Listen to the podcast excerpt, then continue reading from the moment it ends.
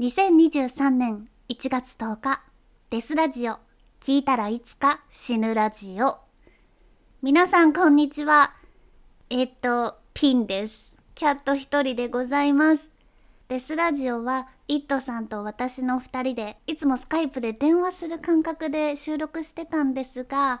最近はイットさんが忙しくて、2人で一緒に収録する時間を見つけるのがちょっと難しくなってきてしまいましたですので今年からはイットさんと私それぞれ別々に収録して順番にアップロードしていく形を試してみることになりました。私はこの3年間ポッドキャスターをしてみて気づいたんですがフリートークがめっちゃ苦手。自由に話すのが致命的に苦手だっていうことが自分でよーくわかりました。逆にイットさんはフリートークが皆さんもご存知のようにめっちゃ得意です。きっとお願いしたら何時間でも喋ってくれると思います。私は台本を噛まずに読むとかはまあまあ得意だと思ってるんですが自由に自分の考えとか話すのはめっちゃ苦手です。なので一人で撮るってことになると聞き苦しいところもあるかもしれませんがデスラジオを完全にやめちゃうよりはいいかなと思っていただけると幸いです。デスラジオのエピソードも200を超えてきましたが私のトゥルークライム熱は全く冷めてないので今年もたくさん世界の不思議不条理不幸不謹慎な事件を皆様にお届けできればいいなと思います。そして今年も皆さんが誰かに殺されたり、監禁されたり、生きたまま皮を剥がれたり、食べられたりしないように安全に過ごせることを心より願っております。それでは早速事件の話をしたいと思います。前回のエピソードを収録した時点では、まだ犯人が捕まっていなかったアイダホの大学生4人が一度に抹殺された事件ですが、12月30日にアメリカの端と端っていうくらい遠く離れたペンシルバニア州でブライアン・コーバーガーという人物が容疑者として FBI に逮捕されました。今回はこの話を詳しく見ていきたいと思います。アイダホ州にあるアイダホ大学のキャンパス近くに3階建ての家がありそこには5人の女子学生が住んでいました。2022年11月13日は、そのうちの一人の彼氏もこの家に泊まりに来ていました。その日の明け方に近い夜、家にいた6人のうち4人が何者かに殺害されてしまったのです。彼らが住んでいたアイダホ州のモスクワという町では、2015年以降は一件も殺人事件がなく、未だに家の鍵を閉めずに出かける人がいるような平和な田舎町でした。そんな町で一夜にして4人の若者が殺害されたこの事件はニュースに大きく取り上げられました。3階建ての家にはベッドルームがそれぞれの階に2つずつ、合計6部屋あり、5人の女学生が一緒に住んでいました。家は丘の上にあり、少し変わった構造をしていました。それというのも、表玄関は普通に1階の部屋へとつながっているのですが、丘を登り、家の後ろ側に回ると、玄関とは別の引き戸があり、そこから入ると2階に入れるのです。1階を全く通らずに2階に行けるということです。殺害されたのは、2階にいたザナ・カーノドゥルと、泊まりに来ていた彼氏のイーサン・チャピンという男女のカップルと、3階にいた姉妹のように仲が良かったというマディソン・モーゲンとカイリー・ゴンチャルブスという女性2人でした。1階に住んでいた残り2人の女性は無事でした。4人の死因はナイフのようなものに刺されたことでしたが、現場に凶器は残されていませんでした。大きな事件であるにもかかわらず、ここから1ヶ月半もの間、犯人は捕まりませんでした。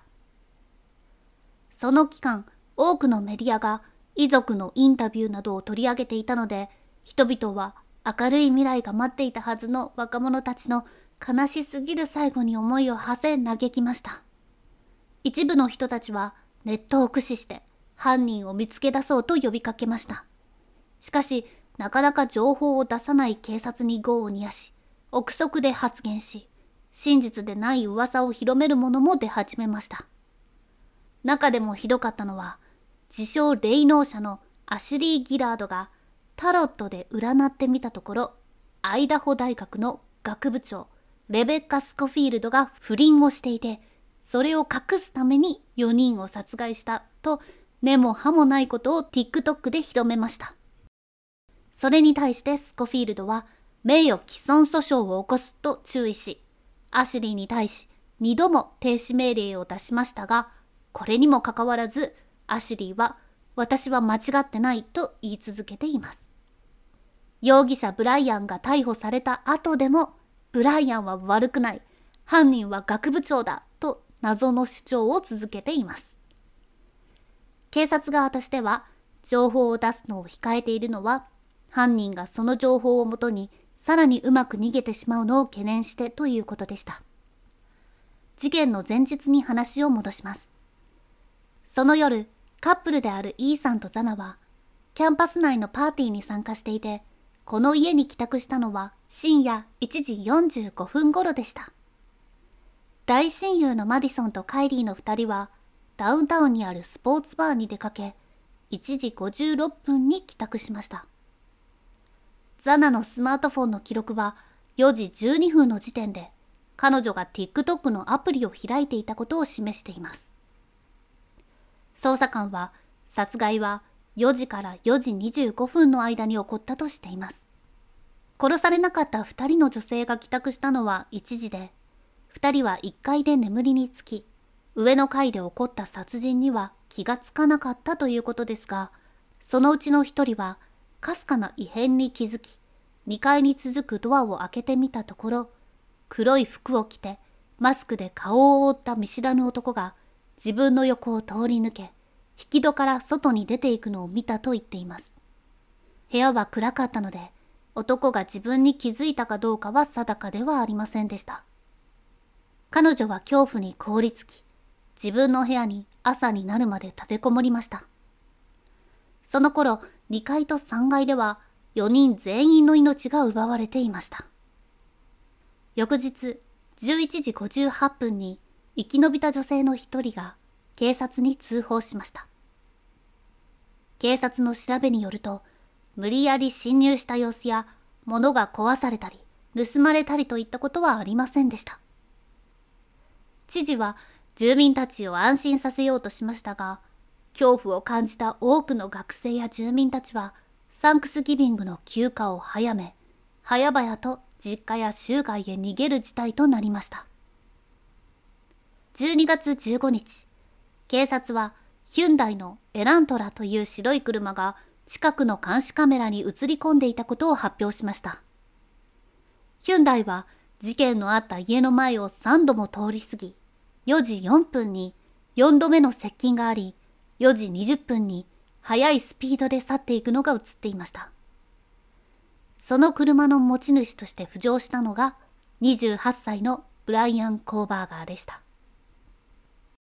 ブライアン・コーバーガーは2018年に心理学における準博士号を獲得した後、当時州はまたいでいるものの、アイダホの殺害現場からさほど離れていないワシントン州立大学で刑事司法、すなわちクリミナルジャスティスの博士号を2022年に取得し、同大学で犯罪学を教えていました。警察はブライアンが父親と一緒に実家であるペンシルバニアに向かう途中、スピード違反と煽り運転で2度もヒュンダイを止められていること、犯行現場から採取された DNA サンプルがコーバーガーの親族と一部一致することも突き止めていました。また、ブライアンの所持していた携帯電話の位置情報から、彼が6月から11月13日にかけて12回もその家の近くを訪れていたことが分かっています。証拠が揃い、ブライアンは12月30日、FBI スワットチームにペンシルバニア州の両親の家にて取り押さえられました。ブライアンの生徒だった一人は、犯行前はかなり厳しく辛口の点数をつけることで有名だったブライアンがなぜか犯行後は誰にでも100点を挙げ出した。どこか心あらずといった様子で、髭も剃らないまま授業に来ていたと話しています。ブライアンは2023年1月5日に裁判所に初めて出廷し、重罪を犯す意図を持って、その家に侵入したとして、4件の第1級殺人と1件の強盗で起訴されました。彼は無罪を主張しています。とりあえず、犯人が特定されてよかったという感じなのですが、ブライアンと彼ら4人の関係性や、一体なぜ4人が殺される必要があったのかなど、多くの謎が残っています。事件のあった家を Google マップで見てみようとすると、現在はモザイクがかけられているのがわかります。皆さん、Google マップでぜひご自宅を検索してみてください。もし家への侵入の仕方が丸分かりだった場合、Google に問題報告をしてモザイクをかけてもらうことができるそうです。強盗は Google マップを見て家の侵入の仕方を調べることもあるそうなので、用心のためにいいかもしれません。あと、鍵をかけることももちろん忘れずに。Stay safe! えー、ちょっと早く終わっちゃったので、2023年になってちょっと気になったトゥルークライムニュースをお伝えしておきたいと思います。えー、2023年に入ってまず飛び込んできたニュースは1月5日メキシコで麻薬王エル・チャポの息子オビリオ・グスマンが世界最大級の麻薬密売組織シナロワカルテルの幹部として逮捕されてそれの報復としてカルテルが暴れてそれに対抗するために治安部隊も激しく攻撃をしたということです。それにより少なくともカルテルのメンバーが19人、治安部隊10人が死亡しています。その次に私が驚いたトゥルークライムニュースは、バージニア州で6歳の男児児童が口論の最中に担任の先生を銃で撃つという事件でした。学校で銃というといつものスクールシューティングかと思うんですが、今回の犯人はたった6歳の子供だったんですよね。1年前までは幼稚園に通っていた年齢です。撃たれたのはリッチネック小学校の1年生を担当していた30歳のアビゲイル・ズワーナーという女の先生で、命を落とすことはなかったものの、腹部を撃たれ、大怪我を負い、意識朦朧で病院で手当てを受け、今は状態は安定しているそうです。幼い子供と銃というと、家で親の所持する銃を勝手に触って遊んでいて、誤って発砲してしまい、自ら亡くなるとか、親や兄弟を撃ってしまうとかがたびたびあるわけですが、今回の男の子は、先生を殺すという意志を持って、銃を持ち出し、構え、先生に向かって引き金を引いたわけです。名前は明らかにされておらず、この男の子をどう裁けばよいのか注目が集まっています。また、この州では少年院に入れる年齢も11歳からという規定があります。となると、この子はどこに行くのでしょうか。